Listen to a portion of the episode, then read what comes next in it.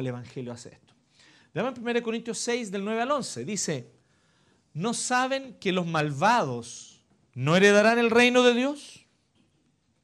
No se dejen engañar, ni los fornicarios, ni los idólatras, ni los adúlteros, ni los sodomitas, ni los pervertidos sexuales, ni los ladrones, ni los avaros, ni los borrachos, ni los calumniadores, ni los estafadores heredarán el reino de Dios. Y esto eran algunos de ustedes, pero ya han sido lavados, ya han sido santificados, ya han sido justificados en el nombre del Señor Jesucristo y por el Espíritu de nuestro Dios. ¿Por qué yo enfatizo esto de una visión bíblica? Porque algunos piensan o presuponen que ya conocen la visión bíblica, pero no la conocen. Lo que conocen es la visión tradicional, conservadora, de iglesias cristianas, que no siempre es coincidente con la Biblia. Entonces yo quisiera que hoy día nosotros podamos mirar y abrirnos a la idea de que tal vez lo que tú aprendiste en iglesias cristianas no era necesariamente bíblico. Y para eso es muy importante poder tener una mirada al todo, al tema completo desde la escritura. Nosotros necesitamos comprender de que efectivamente hay ciertos aspectos en los cuales la Biblia es muy claro con respecto a lo que Dios quiere de nuestra vida en total. En total, o sea, no solamente alma, sino cuerpo. Somos un ser íntegro a los ojos de Dios. Dios nos creó como seres íntegros. Vamos a ver eso desde el inicio. Así que hoy día yo quiero invitarlo a que hagamos el siguiente recorrido. Vamos a ver una mirada bíblica sobre sexualidad en general. No vamos a ahondar mucho en esto porque dentro de dos semanas vamos a hablar sobre ese tema de manera exclusiva, ¿ya? Pero ahora me quedó la duda y yo dije, tal vez deberíamos haber tenido ese mensaje antes, etcétera, etcétera. Sí, nos habría ayudado mucho más. Pero independiente de eso, eh, vamos a dar una pincelada sobre la visión bíblica sobre sexualidad. Porque es ahí donde tenemos que partir. Muchos dicen, ¿y por qué la Biblia, por qué Dios, por qué la religión se va a meter en lo que yo hago con mi cuerpo? Es frase para el eslogan súper bonita, digamos, ¿eh? y nos hace harto sentido, pero no desde una visión eh, de entender que Dios es creador del género humano y Dios nos creó completos, cuerpo, espíritu. Y Dios nos creó enteros para su gloria. Y Dios se quiere glorificar en todo lo que nosotros somos. Y Dios quiere nuestra plena felicidad. Dios quiere que nosotros obtengamos plenitud en nuestra vida, no solamente como un afecto religioso del alma, sino en nuestra plenitud de todo lo que nosotros somos. Cuerpo, comunidad, relación social, etc. Así que la Biblia no, no deja de abarcar estos temas. Vamos a hablar un poquito sobre eso y yo me puse a pensar en lo siguiente. Ustedes saben de que nuestras, nuestros mensajes, mientras nosotros estamos trabajando los mensajes aquí, los niños también en un lenguaje, obviamente, y en un nivel adecuado a ellos, también están tratando los mismos temas. ¿sí? Entonces algunos se complicaron y dijeron, chuta, ¿cómo vamos a, enseñar esto a los niños? Y la verdad es que a los niños no es complicado enseñarles la visión bíblica. Lo complicado es a nosotros, los adultos, que estamos llenos de escombros y de un montón de discursos que hemos escuchado en la televisión, hemos leído en libros y nos han llegado a través de revistas y de movimientos ideológicos. De movimientos ideológicos tanto de extremos conservadores como también de movimientos ideológicos eh, progresistas o ultraliberales o como quieran llamarlo. Entonces nosotros nos vemos muchas veces complicados de enseñar el tema a adultos por causa de la cantidad de escombros que hay y que primero tenemos que quitar para poder abarcar el tema. Por eso vamos a hablar primero una visión bíblica sobre sexualidad en términos generales, después una visión bíblica y lo que la Biblia enseña de manera clara y objetiva sobre la homosexualidad, y luego entonces vamos a ver cómo esto dialoga con nuestra realidad hoy día. Finalmente, yo quisiera, voy a querer que nosotros veamos algunas aplicaciones, son unas pocas, se les pueden ocurrir muchas más a ustedes, pero algunas aplicaciones de estos principios, cómo nosotros los aplicaríamos a la práctica y los aplicamos en la práctica en nuestra vida comunitaria como iglesia. Bien, primero, lo que dice la Biblia sobre sexualidad en general. Primero, somos seres integrales y, voy a usar una palabra muy usada actualmente, holísticos. ¿sí? Holístico, es una palabra bacana, a mí me gusta. ¿sí? Holístico significa un todo, completo. ¿sí? Viene así como de la palabra inglesa whole, una cosa completa, entera. Entonces somos nosotros holísticos. ¿sí? y esto que somos holísticos está claramente en Génesis 2.7. Si ustedes ven en Génesis 2.7, ustedes van a encontrar allí que el Señor creó al hombre y creó al ser humano de la siguiente manera. Dice que tomó, tomó eh, barro, tomó polvo de la tierra y formó. Y sopló en su nariz aliento de vida. Entonces nosotros vemos que hay dos cosas que básicamente componen al ser humano. Un aspecto material y un aspecto inmaterial. Está por un lado el polvo de la tierra, ¿cierto? Y por otro lado está eh, el aliento de vida que proviene de Dios. Sin embargo, cuando termina el Génesis 2.7, literalmente en el hebreo dice así, y pasó a ser el hombre, pasó a ser un alma viviente. Y la palabra alma viviente, una palabra muy importante en todo el contexto hebreo del Antiguo Testamento, es la palabra nefesh. Muchas veces traducida por alma, como si fuera solamente una relación a la parte inmaterial, pero no es eso lo que Génesis 2.7 nos muestra. Génesis 2.7 nos muestra que todos nosotros, cuerpo y espíritu, es un alma viviente. Nosotros somos un ser tan íntegro, tan integral, tan íntimamente interconectado, partes material e inmaterial, que no podemos llegar y separarnos para allá está el alma, para acá está el cuerpo. Ah, no, por eso pasa en el alma nomás, no en el cuerpo. O eso pasa en la mente, no en el cuerpo. Cualquier idea cualquier idea que intente dividir radicalmente alma y cuerpo, o cuerpo y mente, como lo hacían los griegos antiguos, y esta es la visión de la, de la cultura occidental hasta el día de hoy, que cuerpo es una cosa y mente es otra, la mente funciona sola. Platón, por ejemplo, la filosofía pagana griega decía que el alma estaba dentro de una cárcel que era el cuerpo. El alma quería ser libre, ¿cierto? Y el cuerpo era su prisión. Pero todo esto es absolutamente antibíblico. Me gusta una frase de un filósofo cristiano llamado Hermann Doyever que lo expresa de la siguiente manera. El alma es la manifestación, perdón, el cuerpo es la manifestación espacio-temporal del alma. ¿Sí?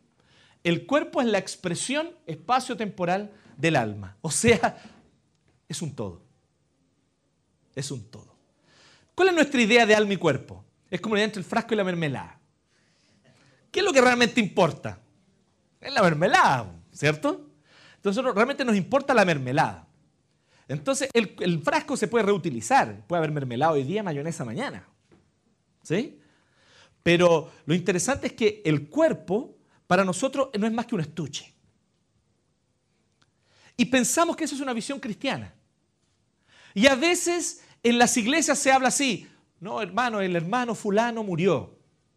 Pero es solo el estuche, hermano. Su alma vive con Cristo y no es esa la visión bíblica. Algunos dicen así, ah, murió y está en la gloria. No, no está en la gloria cuando murió. La gloria será cuando Cristo vuelve, resucitemos y tengamos nuevos cuerpos. Esa será la gloria. Mientras ese estado no llegue, no estamos en la gloria todavía. Podrá estar en un adelanto de la gloria, que es un misterio a todo esto. La Biblia no es muy clara sobre qué ocurre con el alma en este espacio entre que nosotros morimos y Cristo vuelve. ¿Sí? No sé si ustedes sabían eso, la Biblia no es tan clara como a nosotros nos parece. Es la cultura occidental influenciada por la filosofía griega la que es clara. La Biblia no nos habla mucho de eso. La Biblia enfatiza el hecho de que nosotros resucitaremos en el día final. Y seremos personas completas, espíritu y cuerpo. Y ojo, espíritu y alma no son dos cosas distintas bíblicamente, son sinónimos intercambiables. Nefesh y Ruá en el Antiguo Testamento y Psique y Neuma en el Nuevo Testamento son palabras sinónimas que se intercambian constantemente. La idea de que el alma es una cosa y el espíritu es otra no es bíblica. Por lo tanto, nosotros simplemente sabemos que hay una parte inmaterial y hay una parte material. Pero que somos como un todo, alma viviente. Esto es muy importante. ¿Saben por qué? Porque en la cultura actual las teorías de género se fundamentan en una división radical. El género es una identidad sexual que está en tu mente y no tiene que ver con tu cuerpo. Eso es absolutamente falso. Eso es absolutamente falso. Incluso hay personas, yo he oído a cristianos que dicen lo siguiente, el alma no tiene sexo, ¿no? Falso. No es así. La Biblia no nos da, pero ningún indicio de una alma asexuada. La Biblia, todo lo contrario, la Biblia nos muestra que efectivamente nuestra sexualidad es tanto espiritual como física. Es tanto espiritual como física. Y la evidencia de esto está en que el pecado sexual ya comienza con un acto puramente del alma. La codicia, también llamada lascivia, que es cuando tú abrigas sentimientos de pecado sexual en tu mente, en tu corazón. Tú ya adulteraste, dice Jesús. ¿Cierto? Bien, es justamente lo que yo quisiera decir. Desde el Antiguo Testamento, la unión sexual es entendida como buena, hermosa y hecha para ser disfrutada. Querido amigo, hermano, si tú te criaste o conociste o tuviste mucho tiempo en una iglesia que te enseñaba que el sexo era malo, qué pena por ti, esa iglesia no te enseñaba la Biblia. Bíblicamente el sexo es de las mejores cosas que Dios creó. Es tan importante para Dios que de los 66 libros de la Biblia hay un libro enterito que habla sobre sexo del inicio al final. Es tan importante para Dios que en ese libro hasta nos enseña algunas cosas para que esposos le den placer sexual a su esposa. Y el Espíritu Santo inspiró ese libro. Se llama Cantar de los Cantares. Porque el Espíritu Santo está directamente interesado en que podamos disfrutar de la relación sexual. El sexo es una bendición, un regalo de Dios un don para ser disfrutado. Y su primera función no es la reproducción, como se enseñan en ciertas iglesias cristianas. La primera función del sexo, si bien una de las funciones importantes es la reproducción, no hay duda, pero no es la primera, es comunión. Que dos seres diferentes, porque uno es hombre y el otro es mujer, puedan unirse en un misterio que es la relación sexual. Por lo tanto, nosotros vemos que es la unión sexual, la relación sexual, el sexo es bueno, hermoso, hecho para ser disfrutado, solo en el contexto del pacto matrimonial entre un hombre y una mujer. Solo en el contexto del pacto matrimonial. ¿Por qué? Porque relación sexual es entrega, es autodonación de mí mismo. No es deporte, no es ejercicio, no es necesidad fisiológica como ir al baño o comer. He aquí otro problema de nuestra cultura actual no entiende que el sexo y que la relación sexual es espiritual. Por lo tanto, es una necesidad fisiológica más. Hoy día como pollo, mañana como pescado. ¿Se entiende, no? O en el decir de joven y alocada, hoy día como empanas de pino, mañana empanas de queso. Eso es solo para los entendidos. ¿eh? Entonces, ya es pecaminoso abrigar y alimentar mediante fantasías pensamientos y sentimientos que no correspondan a este diseño. ¿Dónde comienza el pecado sexual? ¿Dónde comienza el pecado sexual? ¿Sí? Estamos aquí hablando honestamente, lamentablemente nos están grabando, pero algunas personas dicen, no, el pecado sexual comienza ¿cuándo? ¿La puntita? No. ¿Cuándo comienza el pecado sexual? ¿Cuando mete la mano? No. Jesús dice, el pecado sexual comienza en la lascivia. Ni siquiera habido contacto físico. Y tú ya estás pecando sexualmente cuando estás fantaseando con una imagen, con una persona que no es tu esposa, con una persona que no es eh, tu cónyuge, el esposo o la esposa que Dios te dio para disfrutar de este pacto. Y como esa autodonación de sí, solo puede ser plena, de acuerdo con el diseño de Dios, la relación sexual solamente puede ser válida cuando ha mediado primero un contrato, un pacto, donde yo me comprometo de por vida que seré el protector y cuidador de mi esposa, y que mi esposa entonces se compromete de por vida, perpetuamente, a ser mi compañera y mi ayuda idónea. Una vez que hemos sellado este contrato, la relación sexual es hermosa, válida delante de Dios. Interesante, ¿no? No sé si entiende lo que estoy diciendo. Relación sexual va más allá del coito. Relación sexual va más allá de lo que ocurre en una cama. Relación sexual tiene que ver con mi espíritu, tiene que ver con una dimensión social, tiene que ver con una dimensión de mi compromiso frente al resto de la sociedad y de la comunidad a la cual yo pertenezco. Sexo tiene que ver con muchas más cosas que solamente el coito genital. Sexo no es sinónimo de genitalidad. Tenemos que degenitalizar la sexualidad para que empecemos a entender de qué se trata realmente. Estar casado no es el único estilo de vida de plenitud sexual. Y aquí existe una cosa muy interesante que el cristianismo nos mostró. No necesito ahondar mucho en esto, gracias a Dios, porque Jano predicó sobre ese tema. También lo es la soltería, vivida en celibato. Y ustedes dirán, ¿cómo puede haber plenitud sexual en alguien que no tiene relaciones sexuales? Nuevamente tú estás solamente considerando la genitalidad, no la sexualidad como un todo. ¿Qué es una sexualidad sana? Una vida sexual plena es aquella donde mis relaciones con personas del mismo sexo y del sexo opuesto son sanas, aún siendo soltero. Aún no teniendo relaciones sexuales coitales, ¿sí? Relaciones coitales. Pero yo me relaciono con aquellos que son de mi mismo sexo y con aquellos que son del sexo opuesto de una manera sana. Puedo tener amigas mujeres, puedo tener amigos varones, apoyarnos mutuamente, confiar el uno en el otro. Es por eso que en la visión neopagana, por ejemplo, tienen que inventar un montón de estupideces simplemente por su limitación intelectual. Hay tanta estupidez entre los grandes intelectuales del siglo XX que algunos se imaginaron que Marta y María eran amantes de Jesús. ¿Por qué? Porque son tan imbéciles que no son capaces de imaginar que Jesús era un excelente amigo de ellas. No son capaces de ver más allá que lo genital. Es la gran imbecilidad del siglo XX.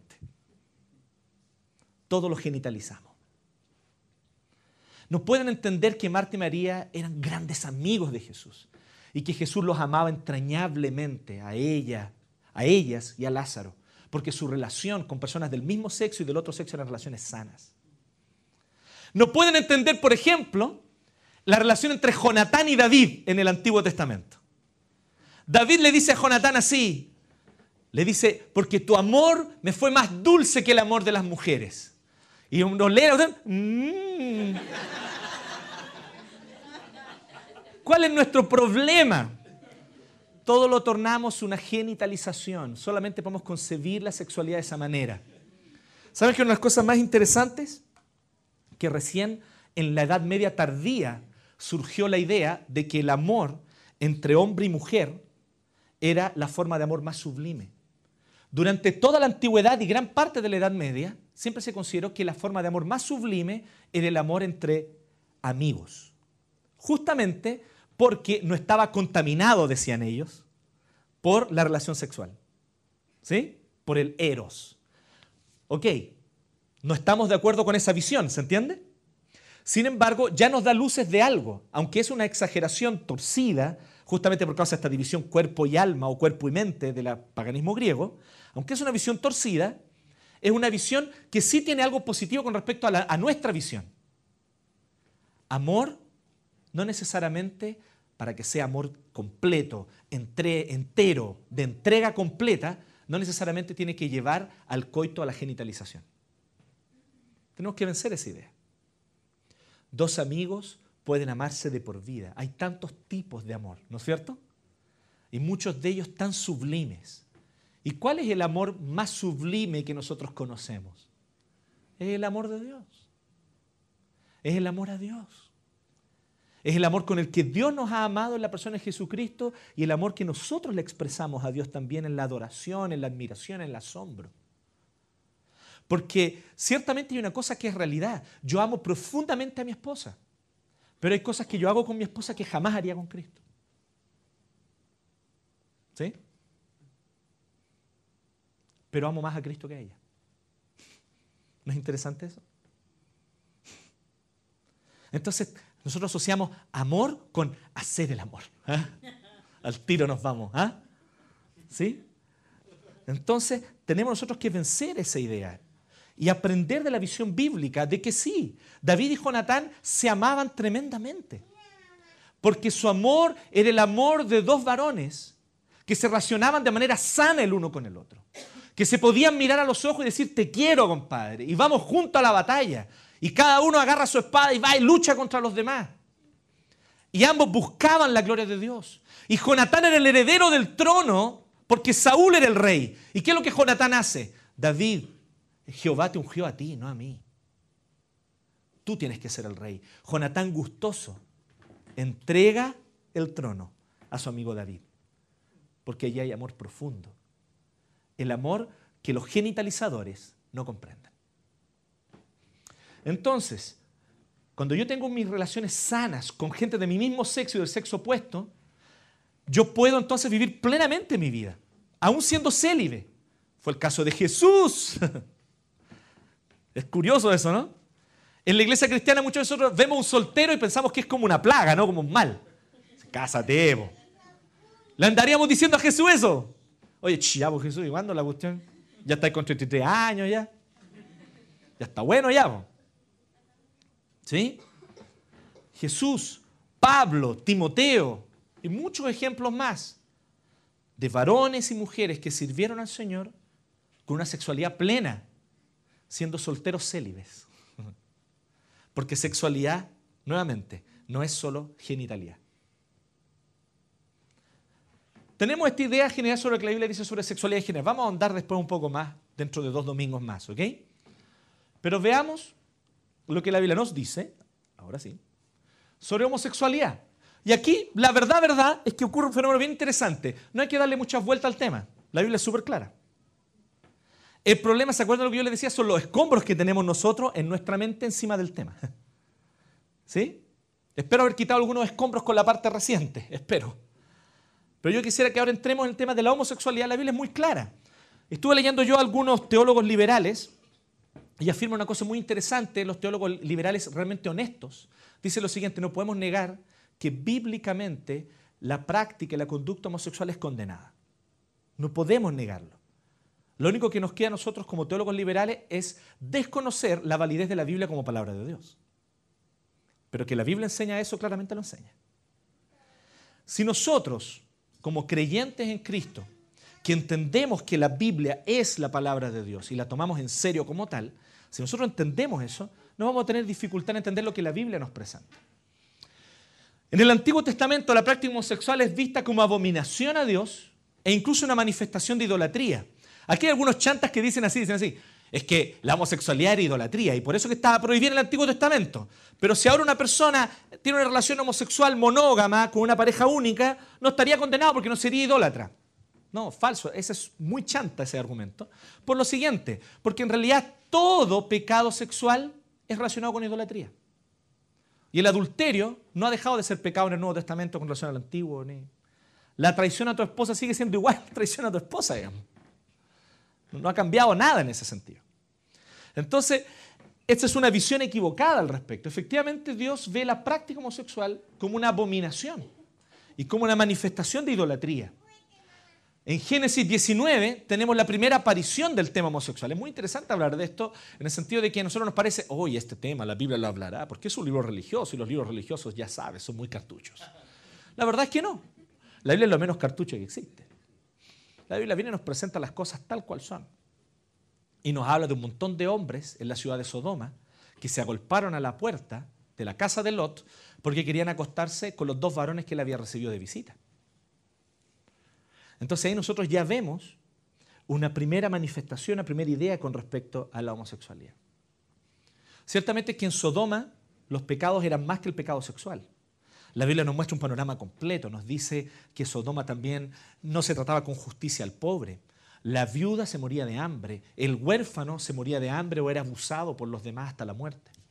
Por lo tanto, en el contexto de Sodoma, el pecado no era solamente el tema de la homosexualidad, el pecado era un montón de otras cosas que ocurrían y era un todo completo.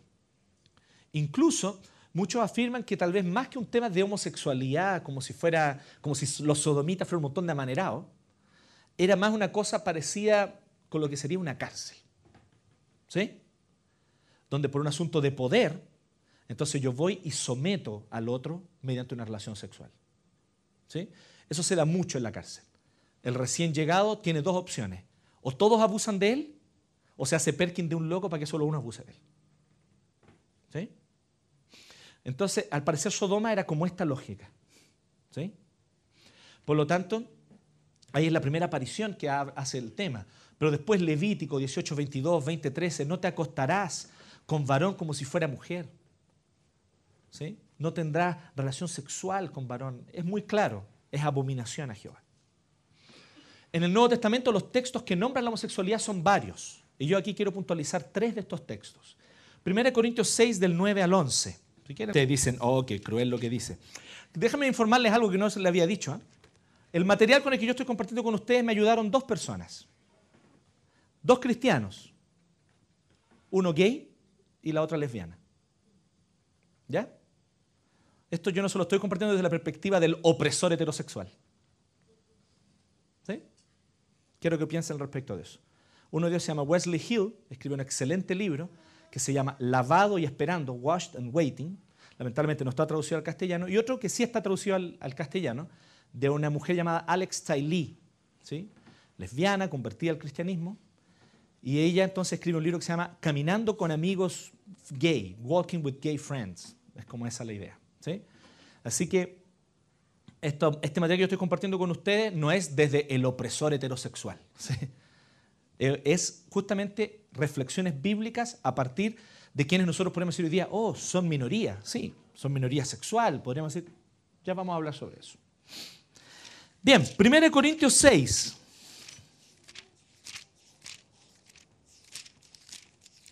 Del 9 al 11. Fue lo que nosotros leímos, ¿sí o no? Miren qué claro es el texto. ¿No saben que los malvados no heredarán el reino de Dios? No se dejen engañar. ¿A qué se refiere esto? A las personas que viven en estilos de vida de este, de este tipo. No se refiere a el pecado puntual que tú cometes y pierdes la salvación. Porque si Pablo estuviera hablando de eso, negaría todo el resto de la Biblia. Y negaría todo el resto de lo que él mismo enseñaba. Entonces tengamos cuidado. Yo puedo tomar un texto, sacarlo de contexto y decir las peores aberraciones del mundo. Pablo está diciendo, aquellos que viven estos estilos de vida sin arrepentimiento en su corazón, no son herederos del reino de Dios. Por algo viven estos estilos de vida sin arrepentimiento. ¿Cuáles son los estilos de vida? Veamos la lista completa. Dice, fornicarios. ¿Qué estilo de vida es ese? ¿No estás casado? Tienes relaciones, sexuales con personas con las cuales no son tu esposo o tu esposa. Soy soltero, tengo derecho a disfrutar la vida. Eres un fornicario. Mientras no te arrepientas, probablemente no eres un heredero al reino de Dios. Examínate a ti mismo ni los idólatras. Todo aquel que ama otras cosas más que a Dios. Y su estilo de vida consiste en eso. Y no hay arrepentimiento en su corazón. Se ama a sí mismo, se ama, ama sus proyectos, ama el dinero, ama el poder, no sé qué ama. Pero ama algo más que a Dios y vive en ese estilo de vida constantemente. Ni los adúlteros, ni los adúlteros. Constantemente mirando para el lado, constantemente buscando otras mujeres que conquistar, mientras tú tienes a tu esposa? Eres un adúltero viviendo en el estilo de vida adúltero, sin arrepentimiento. No te engañes a ti mismo, no eres heredero del reino de Dios. Ni los sodomitas, ni los arsenokoitai, es el nombre en griego. Arsenokoitai, fíjense, la palabra ya está diciendo hablando de coito. ¿Sí? Interesante la. Arsenokoitai se refiere a aquellos que practican físicamente en la relación coital la relación homosexual. Entonces, ni los arsenocoitai, traducido por sodomitas. ¿Será la mejor palabra? No lo sé. Tal vez podríamos traducir como homosexuales activos, ¿sí? en el sentido de que son aquellos que tienen activamente relaciones homosexuales. Ni los pervertidos sexuales, los malakoi.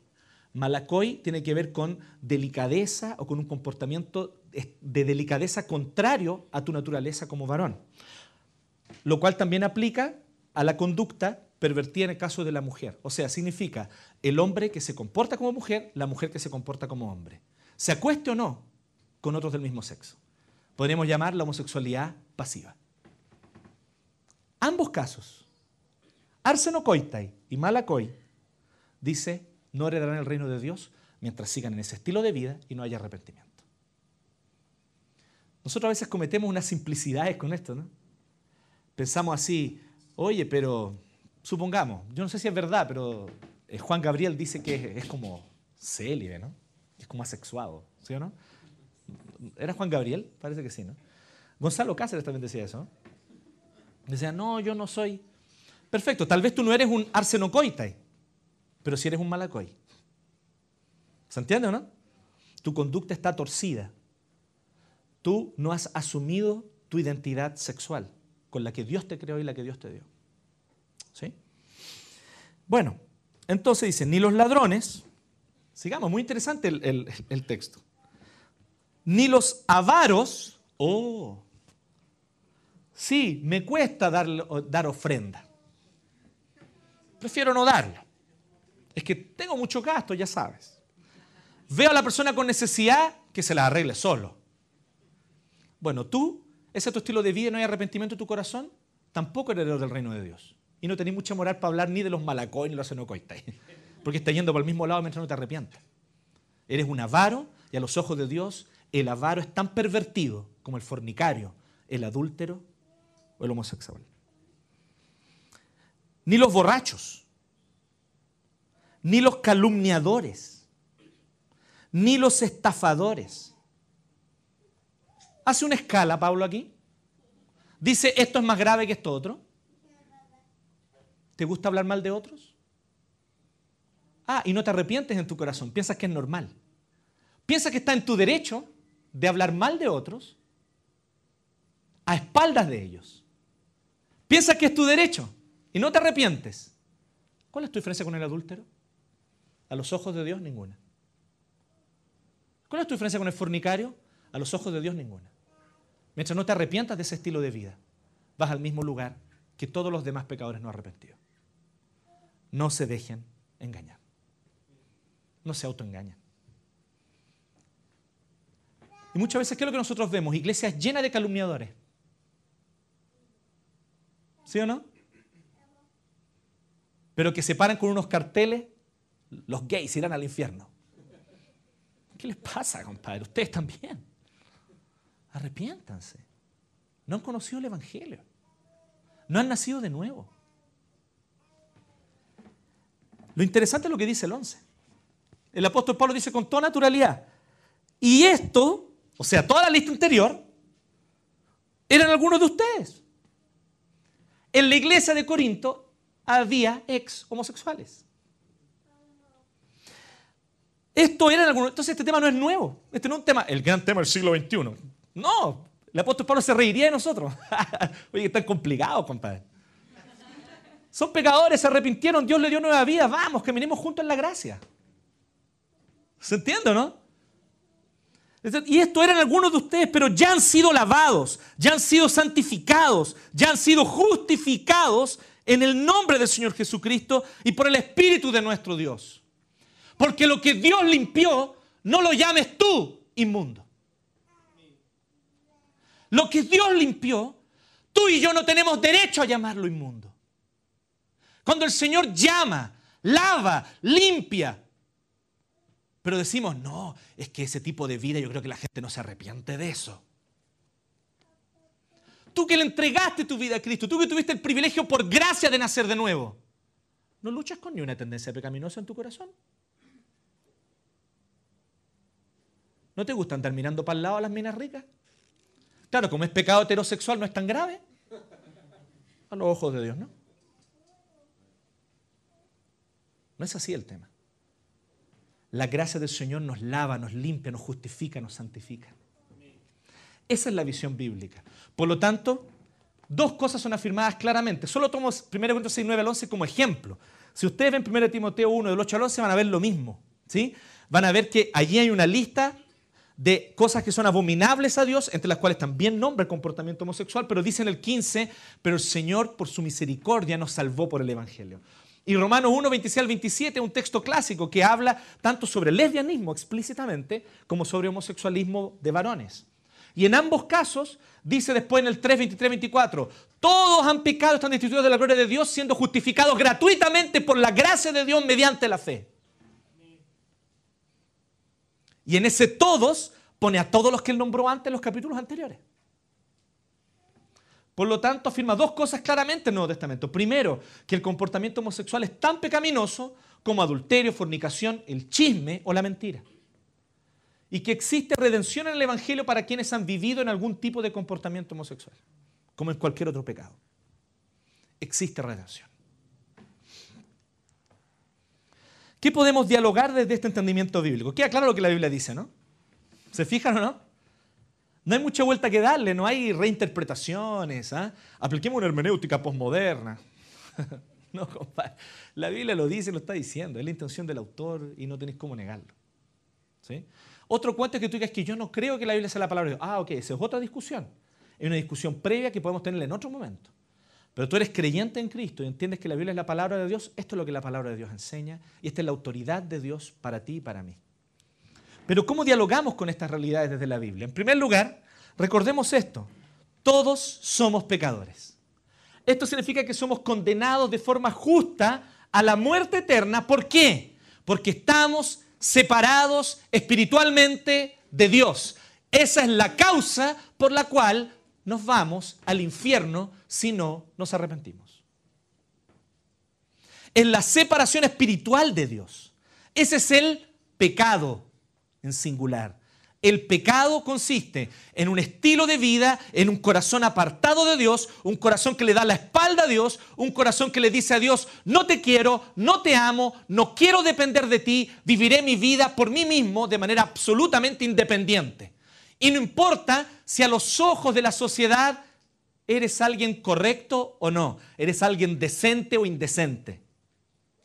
Si tu corazón está separado espiritualmente de Dios, estás condenado, eres un pecador y estás yendo al infierno. Así que yo quiero decirte en primer lugar, la iglesia no puede llegar y decirle al homosexual, eres un pecador, como si solo él lo fuera. Todos somos pecadores, todos somos pecadores. Porque el pecado consiste en la separación espiritual de Dios. ¿Qué significa esto? Que técnicamente, teológicamente, desde la visión bíblica, nadie se va al infierno por ser homosexual.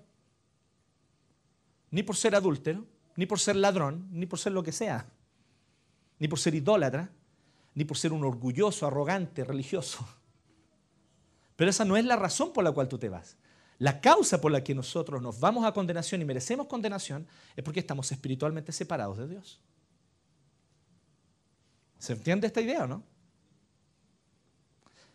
Esas son las manifestaciones concretas del pecado.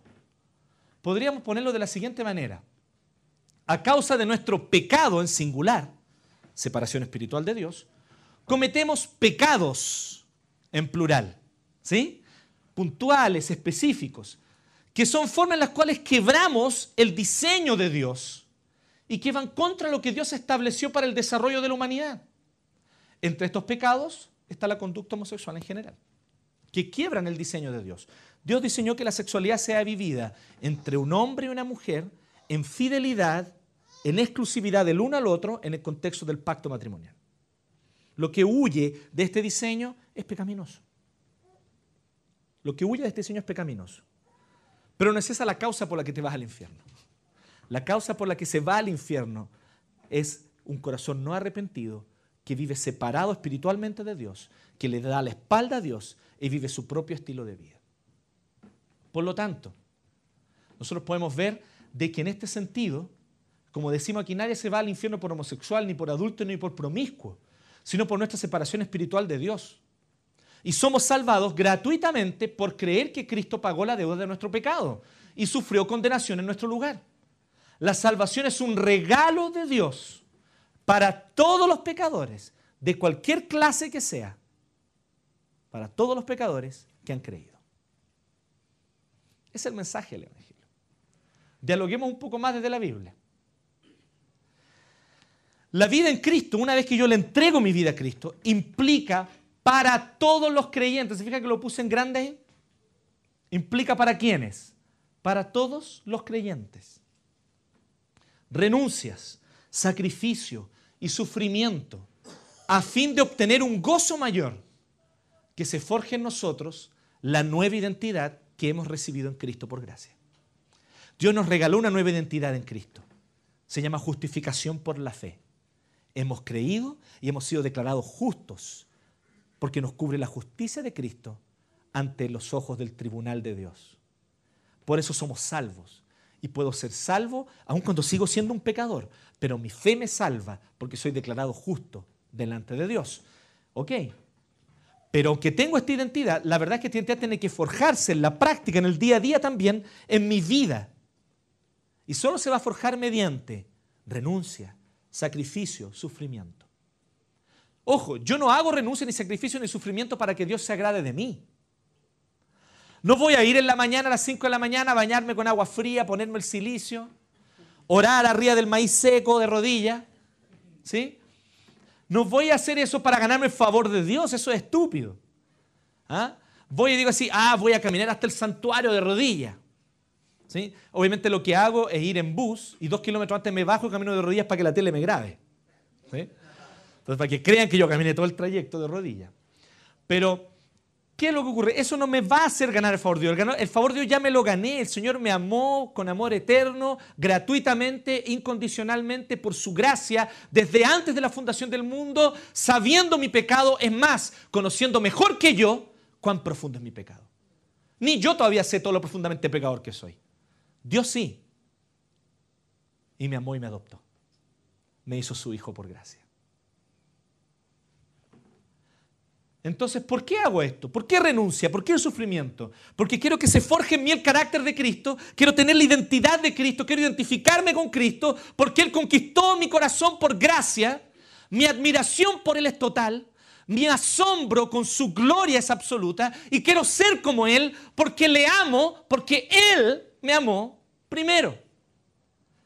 Así que es la obra de Dios en mí como fruto porque Él ya me amó, me aceptó y me salvó. ¿Qué quiero yo decir con esto?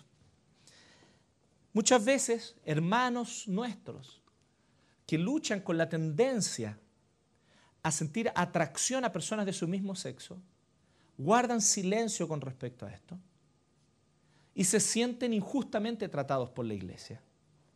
Porque ellos piensan, pucha, para todos los demás es fácil lidiar con su pecado.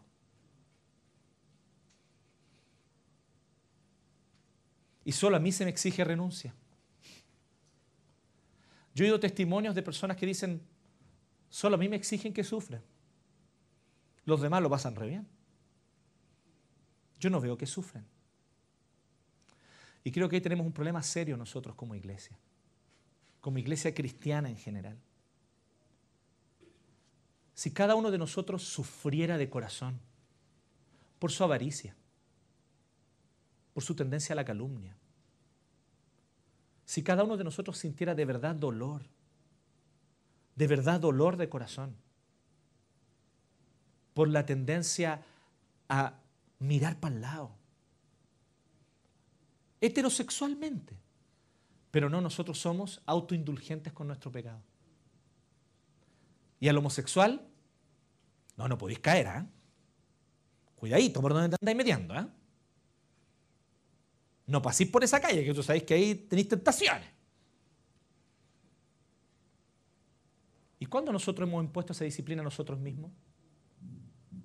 A nuestra tendencia a la avaricia, a nuestra tendencia a la calumnia, a nuestra tendencia a la mentira, a nuestra tendencia a querer el poder.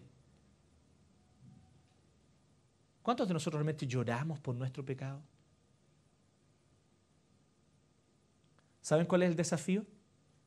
No es que los cristianos que luchan con la tendencia homosexual sufren menos, es que nosotros aprendamos a sufrir más. Nos está faltando arrepentimiento.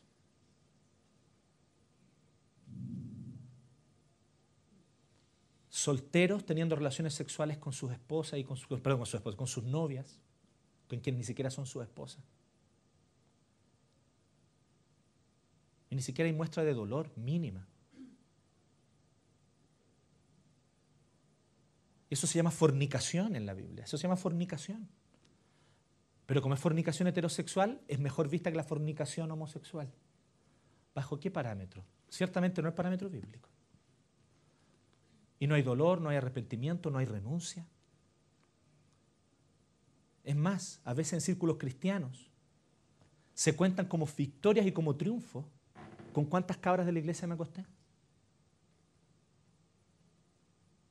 He oído y he conocido de historias reales como esa.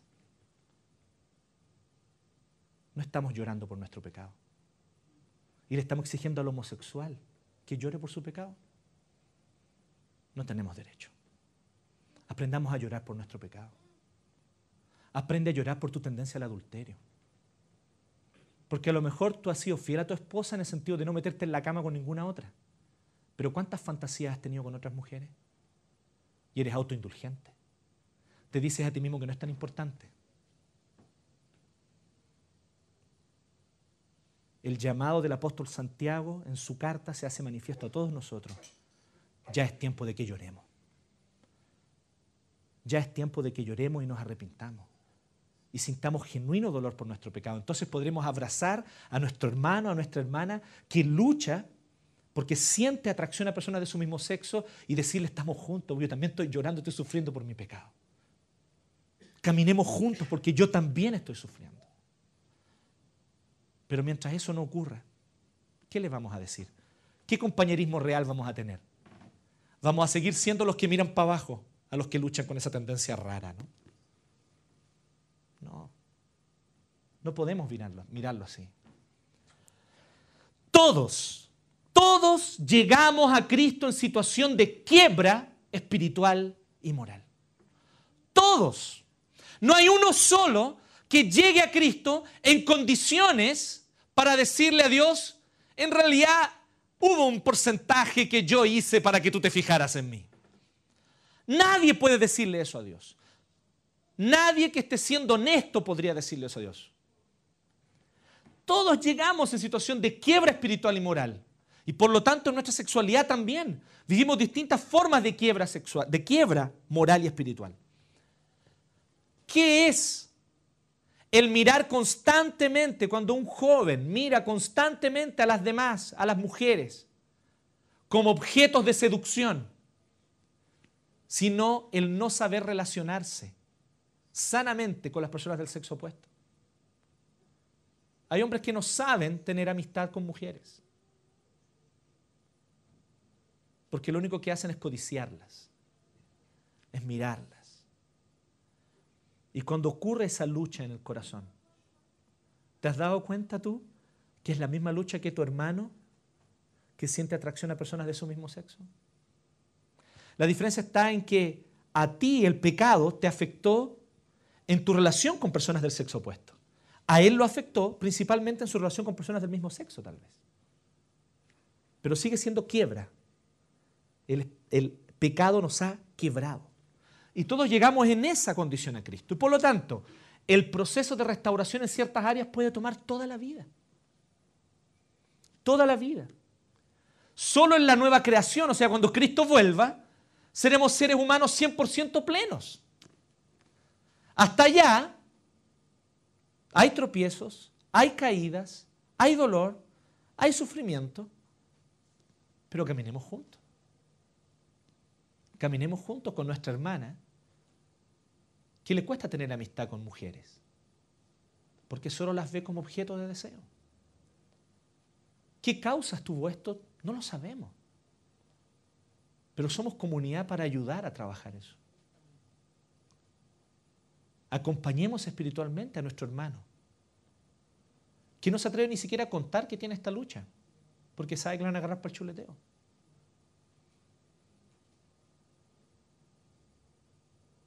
Pero ¿qué pasa si en vez de ir de inmediato al chiste, a la broma, al bullying, aprendemos a respetar la quiebra del otro, así como queremos que se respete nuestra quiebra?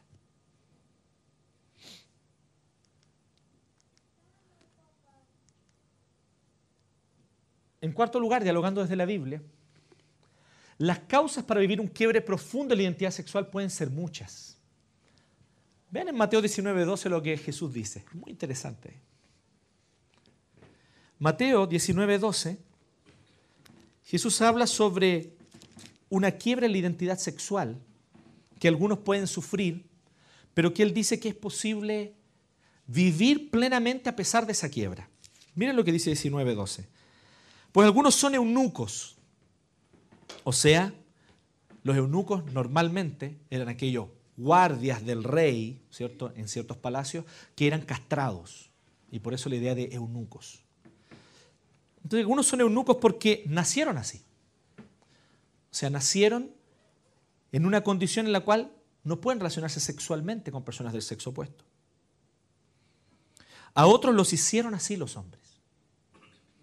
Tal vez una crianza distorsionada. Tal vez experiencias traumáticas en la infancia. Otros se han hecho así. Y aquí él está hablando sobre la soltería. Se han hecho así por causa del reino de los cielos. Por lo tanto dice, y otros se han dedicado a ser célibes el resto de sus vidas por causa del reino de los cielos. El que pueda aceptar esto, que lo acepte. Voy a parafrasear un poco lo que Jesús está diciendo. Las causas por las cuales alguien puede luchar con una tendencia a sentir atracción a personas de su mismo sexo son varias. Por ejemplo, se ha hablado de causas genéticas, ¿no voy a hablar de eso? Los cristianos luchan calera con esa cuestión. No, es que no es genético, no es genético, es un comportamiento aprendido, es una conducta adquirida, o es una conducta que, viene por causa de una distorsión psicosocial, etc. Honestamente, les voy a decir la verdad, yo creo que no es tan grave si, si se comprobara que hubiera causas genéticas. Estuve leyendo al respecto, sin embargo, esta semana y encontré que no se ha comprobado. Solo un dato para que ustedes vean que no es genético. Dos gemelos univitelinos con exactamente el mismo código genético, uno homosexual, el otro no. Con un solo caso como ese ya se rompe la idea del determinismo genético, ¿sí o no? Es lógica simple. Si la causa fuera genética, los dos necesariamente serían homosexuales. ¿Sí? Entonces, no se ha llegado a comprobación al respecto. Se habla sobre tal vez ciertas tendencias en algunos con las cuales vienen sin saber muy claramente por quién y de dónde, que tal vez sí tengan alguna causa genética, pero aún así yo soy responsable por mi conducta y por las decisiones que tomo. Déjame ponértelo en otro plano. Imagínate que yo, por un tema genético, tengo un exceso de testosterona. Cosa que no es verdad, si no sería pelado. ¿sí? Pero supongamos, ¿sí? y con los pelos en el pecho así saliendo para afuera. ¿sí? Pero supongamos que yo tuviera ese problema. Entonces yo tengo un exceso, tengo niveles de, testosterona más altos que el normal de los hombres. ¿Eso justificaría que yo viole? ¿Eso justificaría que yo sea promiscuo? ¿No, cierto? Porque entendemos que el ser humano es libre. Y aunque haya tendencias genéticas que le hagan más difícil lidiar con ciertas cosas que con otras, la decisión final siempre corresponde a la libertad que Dios le ha dado a todo ser humano. Lo que los teólogos llaman la libre agencia. No digan libre albedrío que eso es otra cosa. La libre agencia es la capacidad de tomar decisiones. ¿Sí? Entonces, si yo soy un violador y presento exámenes médicos diciendo que yo tengo niveles de testosterona más altos que los normales, eso no me va a excusar ante el tribunal. soy responsable por la decisión que tomé. Por lo tanto, yo creo que el problema no va tanto por ahí. Yo creo que hemos eh, muchos cristianos han dado demasiado la batalla por ahí. Comprobemos que no es genético, demostremos que no es genético. ¿Saben por qué han dado demasiado la batalla? Porque el pecado, la caída de nuestros primeros padres, Adán y Eva, afectó todo en la raza humana. Le, echen una leía Génesis 3. Por causa de la caída surgieron espinos y cardos. ¿No podría haberse producido problemas también genéticos? Problemas de enfermedades congénitas son causa del pecado. Son causa de la caída. Eso no me hace menos ser humano que otros. Pero sigue siendo causa de la caída. O efecto, perdón, de la caída. Causa de la caída no. La causa sigue siendo la caída. Y el efecto, ciertas tendencias que pueden ser genéticas. Sin embargo, tengamos cuidado con la evidencia científica, les vuelvo a decir. No hay evidencia científica clara y objetiva. Generalmente las investigaciones que se han hecho al respecto de este tema han sido dependiendo de quién está ideológicamente comprometido con qué lado. Entonces los ideológicamente comprometidos con el ala conservadora siempre están apuntando sus investigaciones para decir que no es genético. Y los otros están diciendo, no, no, es que es genético, es genético. Y manipulan muchas veces, y se ha demostrado, ¿eh? manipulación de información supuestamente científica.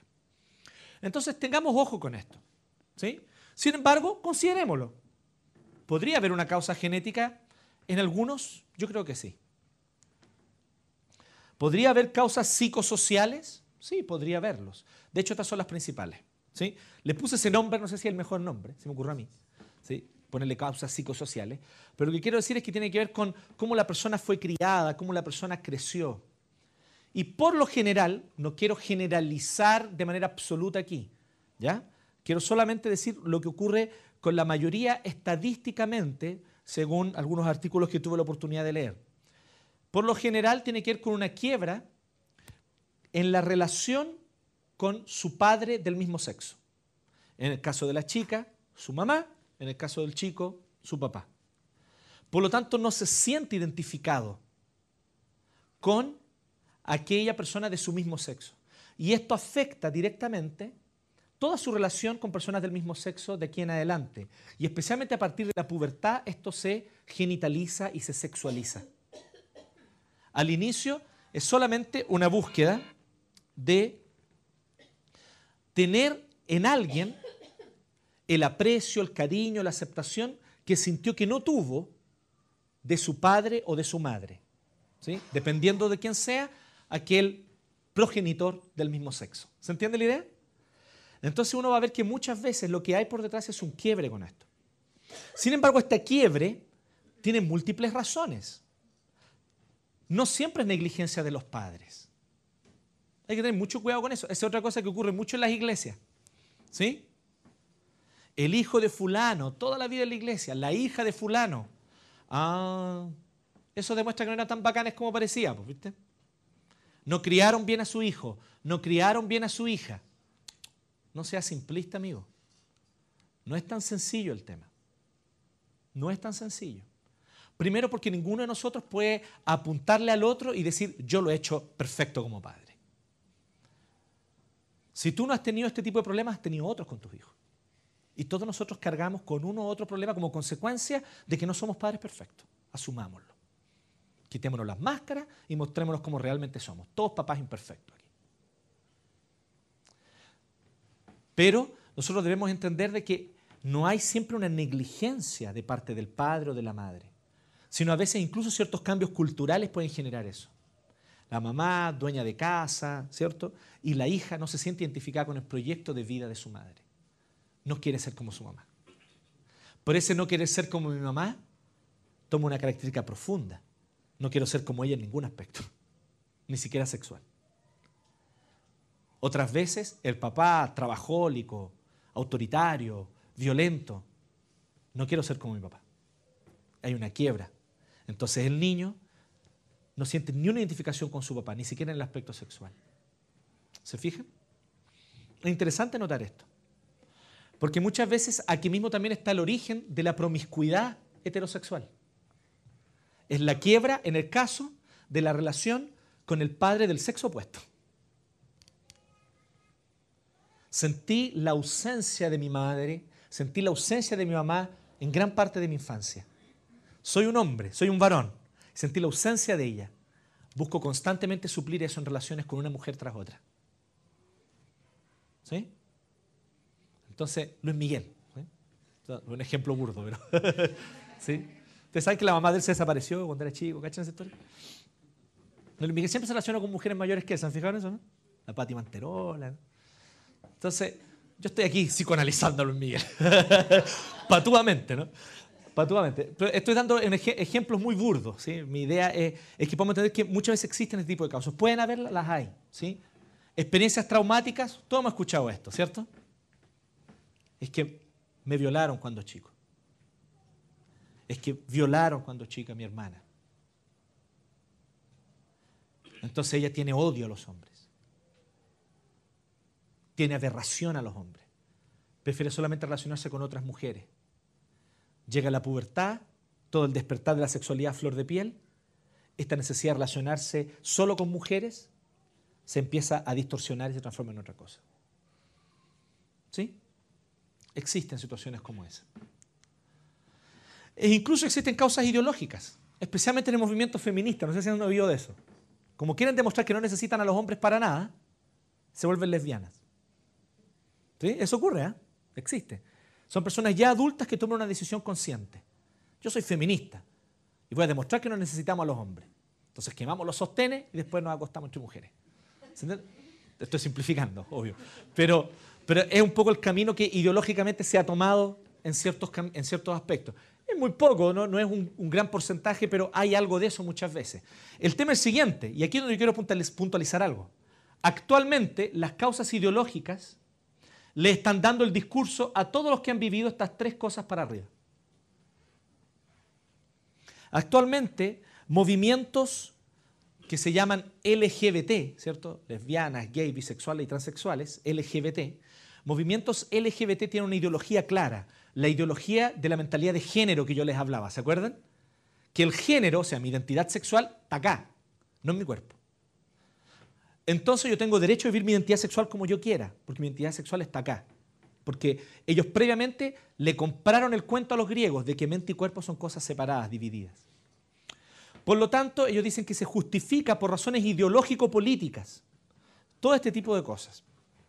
Me gustó mucho ver eh, hace un tiempo atrás en una marcha en Valparaíso un grupo de travestis y otros de Valparaíso que estaban con un lienzo muy grande, ¿no? marchando en la marcha por la educación. No sé si vieron esa foto. Entonces decía, mientras las élites gays se quieren casar, los maricones pobres queremos estudiar.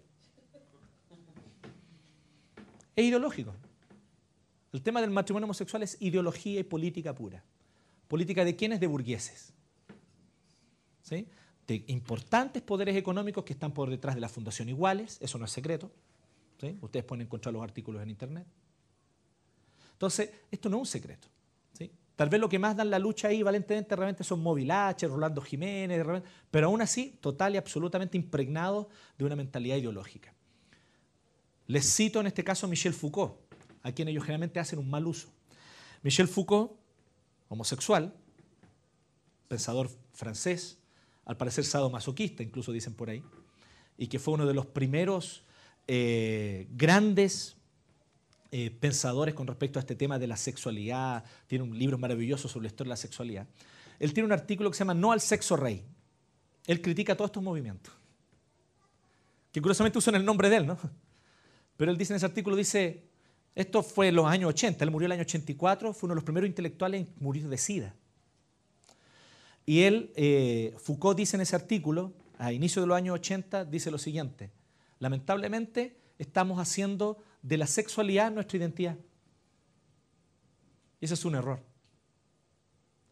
Entonces Foucault como homosexual dice lo siguiente, yo quiero vivir mi sexualidad tranquilamente como un aspecto más de mi vida, no como lo central. Yo no quiero vestirme como gay, caminar como gay, ir a los bares gay y vivir en un barro gay. Quiero ser una persona común y corriente que se acuesta con otros hombres, dice. Un ateo homosexual que usa su razón. Un ateo homosexual que es racional.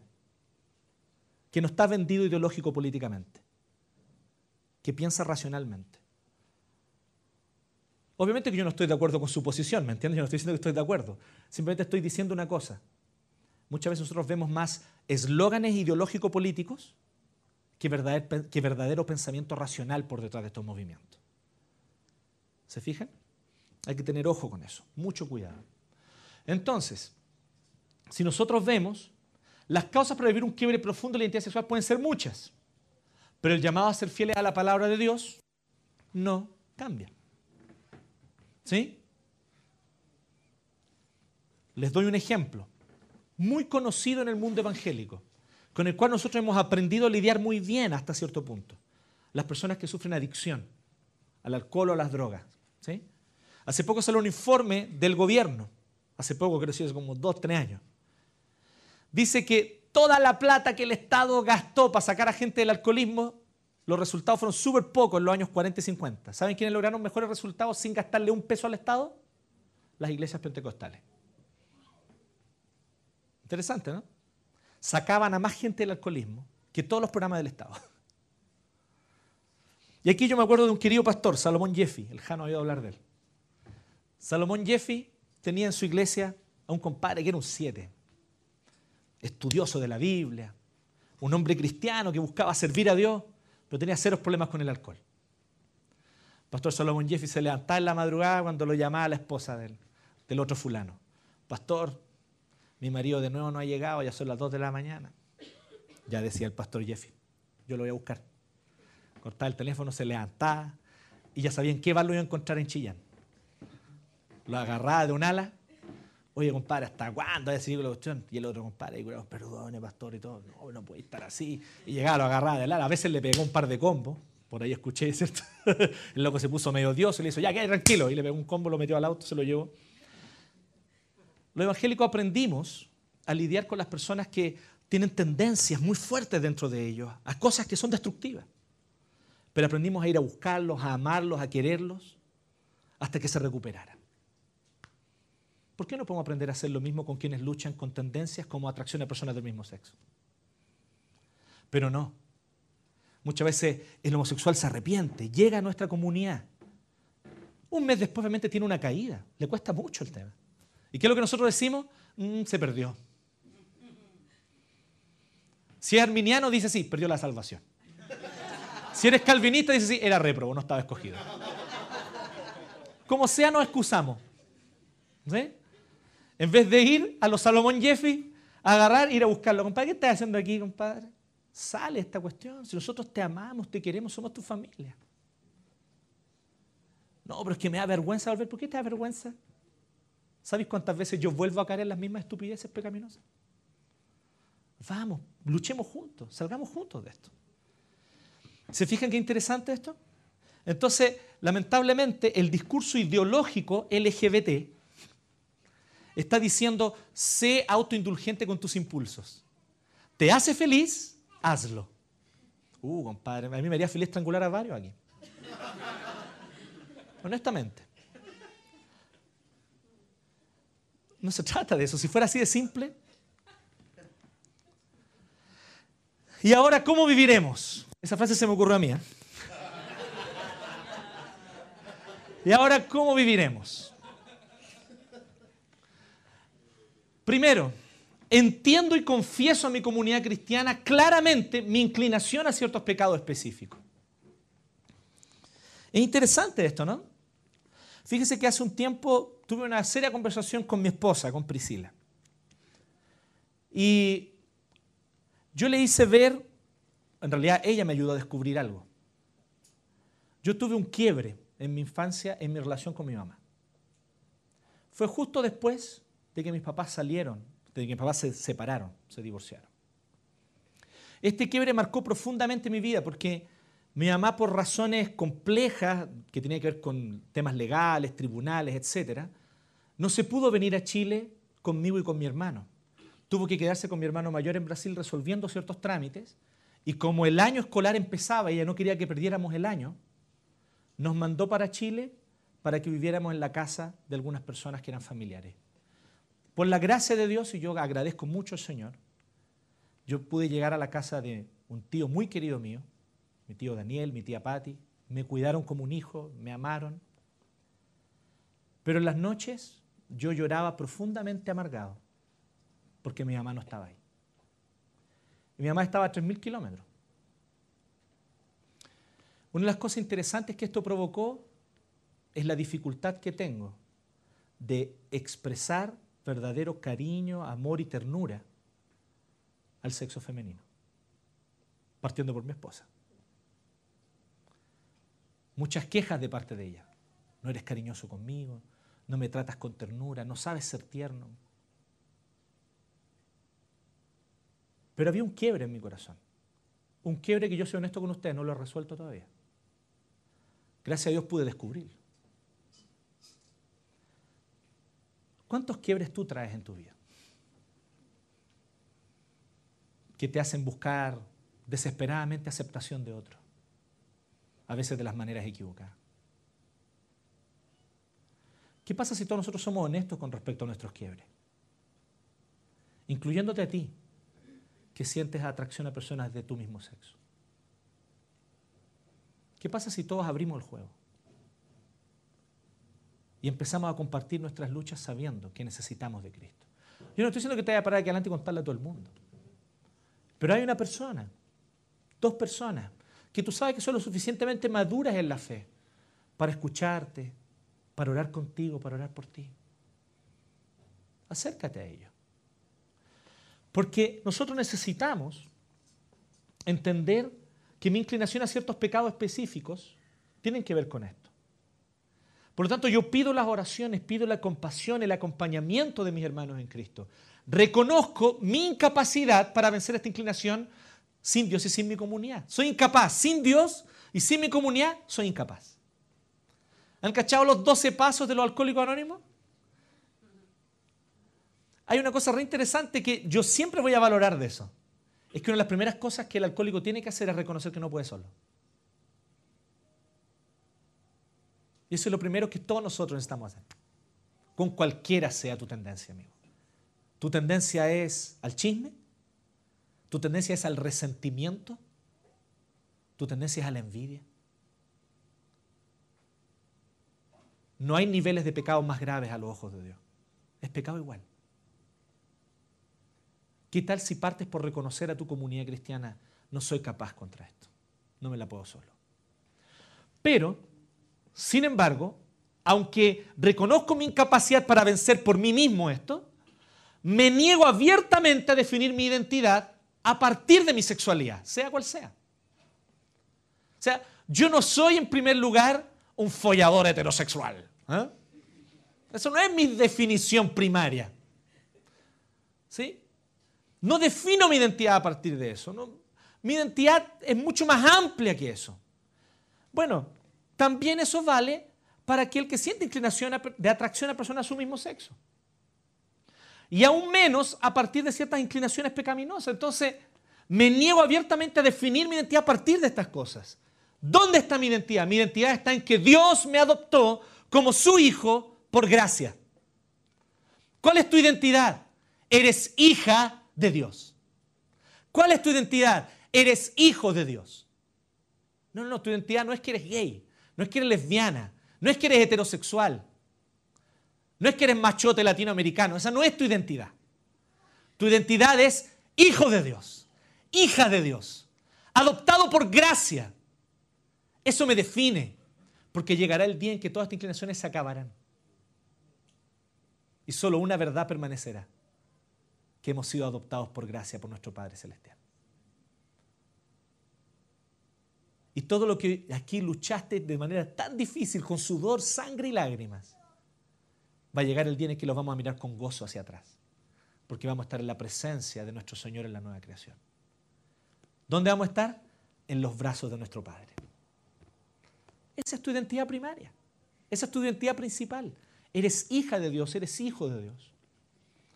Y en tercer lugar, abrimos todas nuestras luchas, nuestras quiebras, dejando las máscaras, caminando juntos en la gracia de Dios y entendiendo que aunque ciertas inclinaciones son más difíciles de vencer que otras, para todos hay redención en el Evangelio. Para todos hay redención en el Evangelio. ¿Qué es el Evangelio? La buena noticia de que no se trata de tu esfuerzo por ser bueno para ganarte el favor de Dios. Porque si no sería mala noticia. No, el Evangelio es buena noticia de que aunque somos absolutamente incapaces de llegar a Dios por nuestro esfuerzo, Él se esforzó, Él derramó su sangre, Él derramó hasta la última gota de su sudor y Él permitió que su cuerpo fuera partido y derramada su sangre para que tú tuvieras perdón. ¿Dónde anduviste? ¿Qué hiciste? ¿Qué es lo que nadie sabe de ti? Dios lo sabe. Dios sabe lo que hiciste y Dios te perdonó y sobre esa cruz pagó el precio de tu pecado. Eres salvo por gracia. El Evangelio es la esperanza de que Dios nos da nuevas oportunidades, nos da un nuevo corazón. No importando de dónde vienes, dónde anduviste, ni lo que hiciste. Si llegas arrepentido a los pies de la cruz, Él conoce quién eres y Él te regala salvación. Ese es el Evangelio. Y el Evangelio es lo único que nos permite hoy tener redención. ¿Qué pasa si abrimos nuestras luchas? No sientes atracción a personas de tu mismo sexo a lo mejor. Pero te cuesta el tema de la inclinación a mirar a otras mujeres. Puedes abrir el juego. Podemos quitar la máscara. Mientras yo leía el libro de Wesley Hill, y él hablaba sobre sus luchas, sobre lo difícil que era en ciertos momentos mantener su mente pura y limpia, sin, abrigar fantasías, yo decía, a mí también me cuesta. Solo que en el ámbito heterosexual, pero es lo mismo. No es distinta la lucha del de la mía, es la misma. Y me sentía profundamente identificado. Él contaba de un paseo de la iglesia. Teníamos 11 años, decía Wesley Hill. Yo nunca fui abusado, tuve buenos padres cristianos. Honestamente, yo no sé de dónde me vino esta inclinación, pero sé que es lo que Dios me ha dado para vivir mi vida y voy a vivir mi vida fielmente a Él con esto o sin esto, porque Él es mi Señor. Pero Él dice que cuando tenía 11 años, pleno despertar puber, fueron a un paseo de la iglesia. Todos los cabros preadolescentes. Era una iglesia grande, así que era un grupo como de 30, 40 cabros. Y de repente pasaron en un lugar donde habían unas revistas. Y mientras los líderes se quedaban por allá viendo unas cuestiones, unas entradas a un museo o algo así, ellos se quedaron mirando las revistas y adivinen qué tipo de revista había entre medio. Ahí estaba unas Playboy, unas cosas. Y él dice, y yo veía como todos mis compañeros se sentían especialmente atraídos. Algo les despertaba aquí, desde adentro, a mirar esas revistas de mujeres. Y ese día me di cuenta que algo extraño pasaba conmigo. Porque a mí no me pasaba lo mismo. Así que yo actué. Hice como que me importaba. Pero en realidad no me importaba. Hablando con una chica, ella me decía una cosa. ¿Sabes qué me pasaba, pastor? Estábamos en nuestra casa también, padres cristianos, excelente papá, una excelente mamá que aman al Señor. Pero esta chica, hija de ellos, dice, y típico que en la tele aparecen estas imágenes de mujeres semidesnudas. Y yo me daba vuelta para no mirarla. Porque adentro mío yo sentía una atracción hacia eso y yo sabía que eso estaba mal. Y se sienten solos. En la iglesia, que somos un bando de pecadores salvados por gracia, se sienten solos. ¿Por qué se sienten solos? Si no es distinta la lucha que yo tuve cuando encontré mi primera revista Playboy. No es distinta a la lucha que yo tengo tratando de borrar la imagen de todas las estúpidas sesiones que yo concedía a la pornografía cuando adolescente. No es distinto. ¿Por qué no podemos caminar juntos? En vez de juzgarnos mutuamente, ¿cuál pecado es más feo? Somos iglesia. Y nos necesitamos mutuamente para seguir luchando juntos contra el pecado y mostrar la gloria de Dios, mostrar la gloria de Cristo que nos salva por gracia. ¿Les parece? Así que si vamos a vivir de una manera, vivamos de esta forma, viviendo el Evangelio. Oremos. Gracias te damos, Señor. Gracias, Señor, por el Evangelio de Jesucristo. En esta hora nosotros oramos, tal vez con dolor o con pena.